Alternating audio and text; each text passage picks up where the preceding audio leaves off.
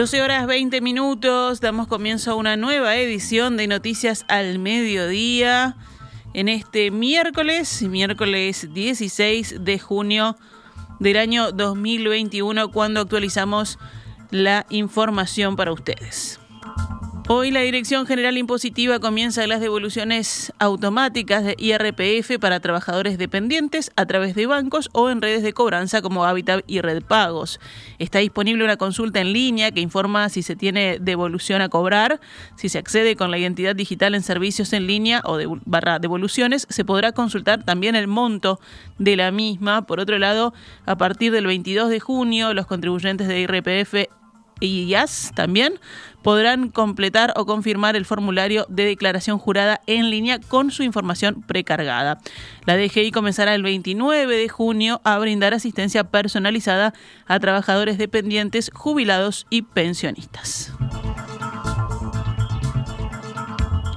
La Intendencia de Montevideo lanzó ayer el plan ABC Veredas. Con él se busca reparar todas las veredas de Montevideo que haya que reparar, generando 1.200 puestos de trabajo en la primera fase que empezará en La Teja, Cordón Sur, Palermo, Parque Rodó, Buceo y la zona del mercado modelo, según lo adelantaba la intendenta Carolina Cose. Esta mañana, en diálogo con En Perspectiva, Martín Delgado, director de Espacios Públicos de la Intendencia de Montevideo, aseguró que se trata de un plan que tiene un nivel de ambición muchísimo mayor a los anteriores, el cual recurre a la llegada por fases en diferentes barrios con una financiación que lo permite actuar a otra escala, ¿verdad? Y añadió, el objetivo es poder cubrir todo el departamento. Consultado por quienes deberán financiar este proyecto, Delgado afirmó que serán los propios propietarios de la vereda, pero que para esto la Intendencia apoyará el proceso de reparación y tendrá en cuenta el costo catastral del domicilio para establecer planes de financiación con más o menos flexibilidad, aunque el arreglo es de carácter obligatorio. Respecto a los 1.200 puestos de trabajo, Delgado contó cómo va a ser el proceso de selección. Vamos a salir a buscar eh, la mayor cantidad de pequeñas y medianas empresas que eh, que estén en el rubro, porque eh, queremos apuntar a, a, ese perfil. con eso va a haber una, una, serie de llamados de la Intendencia que van a ser comunicados este, ampliamente y las pequeñas y medianas empresas van a contar con un diferencial para poder acceder a, a estas licitaciones. Para fundamentar el estado de la acera y comunicarle al propietario de la vereda qué opciones tiene para repararla, la Intendencia realizará un registro fotográfico que luego se verá a través de la app que lanzó para este proyecto dentro de unas semanas. Y en unas semanas va a permitir entonces que ingresando la dirección, eh, cada vecino o vecina pueda ver eh, su, vereda en la app y eh, optar en las diferentes opciones este, de financiación que la Intendencia le va a estar proponiendo o elegir el modo de autogestión en caso, eh, en ese caso eh, el sistema lo dirigirá para que pueda solicitar el permiso de veredas, que es eh, el formulario que debe tramitar entre el Centro Comunal Zonal para poder hacer esa autogestión. Entre otros temas, Delgado afirmó que se está trabajando en coordinación con los demás entes del Estado para garantizar, en la medida de lo posible, que no se realicen reparaciones que impliquen romper las veredas luego de que algún vecino haya comenzado con el proyecto ABC. Por último, aclaró que este plan también incluye las veredas que pertenecen a la Intendencia, como parques, plazas y espacios de recreación. A partir de hoy, los interesados de los cuatro barrios de la capital que fueron seleccionados para esta primera fase del proyecto podrán preinscribirse vía web completando un formulario y en los próximos días se la opción de hacerlo por teléfono al 1950-5555. Danilo Astori dijo que el proyecto de la planta regasificadora en Puntas de Sayago fue un error grande, importante de las administraciones frente amplistas. En entrevista con el programa Buscadores, Astori, ex ministro de Economía y ex vicepresidente, sostuvo que con el cambio de la matriz energética, que entre otras cosas transformó al Uruguay en exportador de energía y a nuestro vecino Argentina en cliente de nuestra energía eléctrica, hicimos una regasificadora para venderle gas a la Argentina que no tenía ningún sentido, agregó. Ni siquiera supimos parar a tiempo un proyecto que ya nació eh, eh, desde el principio en un proyecto que no tenía lugar en la práctica, no tenía realidad, no tenía futuro. Astori hizo estas declaraciones en medio de la controversia por un informe de gestión que la firma PwC realizó sobre Gasallago, la empresa propiedad de ANCAP y UTE encargada de gestionar el proyecto de la regasificadora. Las conclusiones de ese documento serán enviadas a la justicia penal.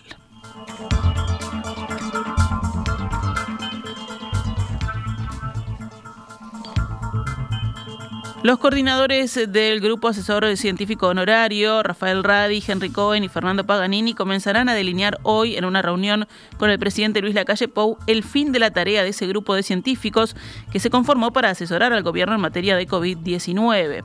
El GACH lleva hechos más de 80 informes desde que se inició su tarea y bien empezó la emergencia sanitaria hace más de 15 meses. Según informa el observador, entre el desánimo por las medidas que se tomaron y las que faltaron, la situación epidemiológica y el cansancio, los 55 científicos se reunieron el pasado 14 de abril y decidieron poner punto final al trabajo y terminar todos juntos cuando el proceso de vacunación estuviese encaminado. Un punto de quiebre importante se produjo cuando Radi señaló semanas atrás a búsqueda que las medidas del gobierno no habían sido suficientes para calmar la epidemia y dijo que se había perdido la oportunidad de reducir la movilidad. Desde el gobierno respondieron entonces con una publicación sobre la efectividad de las vacunas. Este proceso entra en otra fase, dijo ayer en rueda de prensa el secretario de Presidencia Álvaro Delgado en referencia al trabajo del GACH. El intendente de Canelones, Yamandú Orsi, convocó para hoy a las 20 horas a un aplauso y bocinazo en reconocimiento al equipo del Grupo Asesor Científico Honorario. Orsi considera que más allá del final del trabajo como equipo, se seguirá contando con el asesoramiento de los científicos durante lo que quede de la pandemia. En su cuenta de Twitter, Orsi escribió, los y las integrantes del GACH nos dejaron tremenda muestra de trabajo, inteligencia y humildad. Entregaron su tiempo y esfuerzo sin esperar nada a cambio. Que nunca falten. Gracias, puso el intendente en Twitter. Vamos con las cifras, con los datos de la emergencia sanitaria. Ayer murieron 53 personas con coronavirus, entre ellas una adolescente de 15 años en Artigas, un hombre de 28 años en Canelones y otro de 30 en Montevideo. El monitor oficial reportó anoche 2.813 casos nuevos de COVID-19 en 19.699 análisis, lo que representa un 14,30% de positividad. La cantidad total de casos activos bajó a 31.337. Las internaciones en CTI se redujeron a 437. El índice de Harvard bajó más de 5 puntos y se ubicó en 84,69 casos nuevos diarios cada 100.000 habitantes en los últimos 7 días. El plan de vacunación superó ayer el 35% de personas inoculadas con la segunda dosis contra el coronavirus. 1.248.971 personas ya recibió la segunda dosis, esto es el 35,25% de la población según el monitor oficial. La cantidad total de inoculados, incluyendo a quienes tienen únicamente la primera dosis, llegó ayer a 2.114.440, o sea, un 59,68% de la población.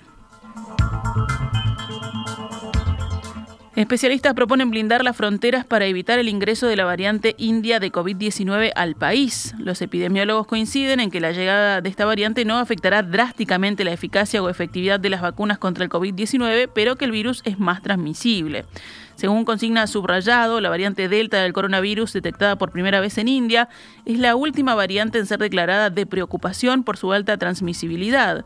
No obstante, a pesar de que una dosis de la vacuna no parece ser efectiva contra esta nueva variante, la vacunación completa funciona y logra generar protección contra el virus. El virólogo Santiago Mirazo explicó que esta cepa es de gran preocupación porque tiene una altísima transmisibilidad y se calcula en tiempo real que es cuatro veces más transmisible que la variante británica. No está claro si tiene mayor letalidad, pero claramente es una variante mucho más transmisible que cualquiera de las que circulan en Estados Unidos o Europa, agregó. Mirazo habló sobre la llegada de la variante Delta a Uruguay y manifestó que al llegar se encontrará con dos niveles de resistencia, la vacunación y la variante P1, que es una fuertísima competidora. La buena noticia, insisto, es las vacunas funcionan. Y segundo, es una película que ya vimos. Ya vimos lo que pasó cuando entró la P1, el terreno que eh, eventualmente encontraría la variante Delta en Uruguay no va a ser el mismo que encontró la P1. Eh, cuando entró la P1 no había resistencia de ningún tipo. Y hoy, en caso que la variante Delta entra, tenemos eh, dos niveles de resistencia. Por un lado, la variante P1, que es una fuertísima competidora, y por otro lado, la vacunación. Es decir, que podemos prever la carrera que vamos a tener si le entra la variante Delta. La, carrera contra la variante P1 no la vimos y la perdimos eh, por, por varios goles. Y tenemos la posibilidad de prever una nueva carrera contra la variante Delta, que básicamente el riesgo va a estar en la cantidad de casos, no tanto en la efectividad de las vacunas, pero sí va a estar en la cantidad de casos y es un buen momento para pensar en volver a cuidarnos. Por otra parte, el epidemiólogo Juan Gil, integrante del GACH, aseguró que hay que tratar de blindar las fronteras para tratar de evitar que la introducción se produzca, porque una vez que se produce es muy difícil frenar esa dispersión con una variante que es muy contagiosa, agregó. Vamos con otros temas del panorama nacional. El ministro de Trabajo, Pablo Mieres, expresó que entiende que el paro convocado por el PIT-CNT es parte del juego democrático, pero que los reclamos le parecen totalmente en contra y que implican un juicio con respecto al gobierno y a la gravedad que estamos viviendo. En declaraciones al programa Desayunos Informales, el ministro dijo esta mañana que la valoración que hace el PIT-CNT sobre las políticas del gobierno las rechazamos, que nadie es tonto y que se sabe que este paro se realiza para recolectar firmas contra la LUC. Y obviamente hay un vínculo directo con la proximidad del vencimiento del plazo para la Junta de Firmas y, nadie es tonto en esto, ¿no? Obviamente que el paro tiene relación directa, bueno, lo dice expresamente el PCNT que anuncia que va a poner no sé cuántos puestos de recolección de firmas para el tema del referéndum, ¿no? El gobierno convocó al Consejo Superior Tripartito para el próximo viernes de cara a la ronda de negociación salarial que debe comenzar en julio. Como primer punto del orden del día figura, según informa la diaria, la posibilidad de adelantar licencias en busca de reducir la movilidad, una propuesta que realizó el Frente Amplio. La idea de la reunión es conocer los puntos de vista y tratar de encontrar los consensos entre el gobierno, trabajadores y empresarios antes de seguir avanzando en la negociación, según adelantó al mismo medio el director nacional de Trabajo, Federico Daverede. La postura del gobierno de conversar previamente a plantear sus lineamientos llamó la atención de especialistas en relaciones laborales, teniendo en cuenta la experiencia de las últimas rondas de negociación. Otros temas que el Ministerio prevé abordar en la reunión de pasado mañana son el ajuste salarial de junio por la inflación proyectada, la duración de los acuerdos y la recuperación del salario perdido en 2020. Cerramos el panorama nacional con otras noticias. La policía logró desbaratar en Rivera una banda que comercializaba estupefacientes y elaboraba productos en base a cannabis como cremas, manteca y brownies. La fiscal de segundo turno, Alejandra Domínguez, que estuvo a cargo de la investigación, formalizó en total a 11 personas, la mayoría por el delito de negociación de sustancias estupefacientes, tenencia no para consumo y asistencia a la actividad ilícita del narcotráfico. Entre los formalizados hay un adolescente de 15 años a quien se le inició un proceso infraccional por asistencia a la actividad delictiva. Hay otras tres personas a quienes se les impusieron medidas limitativas mientras se buscan evidencias. La policía sospecha que estas personas se encargaban de elaborar estos productos a base de cannabis como cremas, manteca y brownies, pero que no contaban con la habilitación necesaria. La fiscal aguarda ahora el resultado de las pericias de estos productos para determinar qué tan peligrosos son para la salud de las personas. Según informó Subrayado, algunos de los detenidos tenían permiso del IRCA como cultivadores de cannabis, mientras que otros adquirían la materia prima por medio de terceros.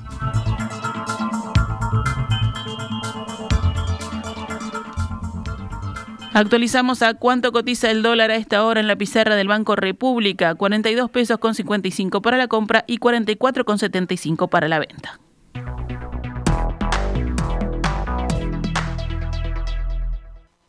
CX32 Radio Mundo, transmitiendo desde los 1170 kHz de su dial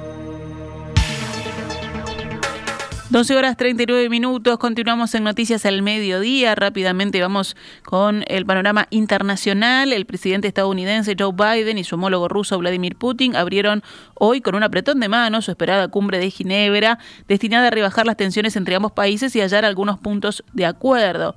Los dos responsables, que llegaron con minutos de diferencia, fueron recibidos por el presidente suizo, quien les deseó suerte en esta reunión que se prevé complicada. Biden tomó la iniciativa y tendió la mano a Putin. Siempre es mejor mejor verse cara a cara, dijo el mandatario estadounidense al inicio de esta cumbre, la primera con el líder ruso desde que llegó a la Casa Blanca en enero. Putin, por su parte, dijo que confiaba en que la reunión sea productiva.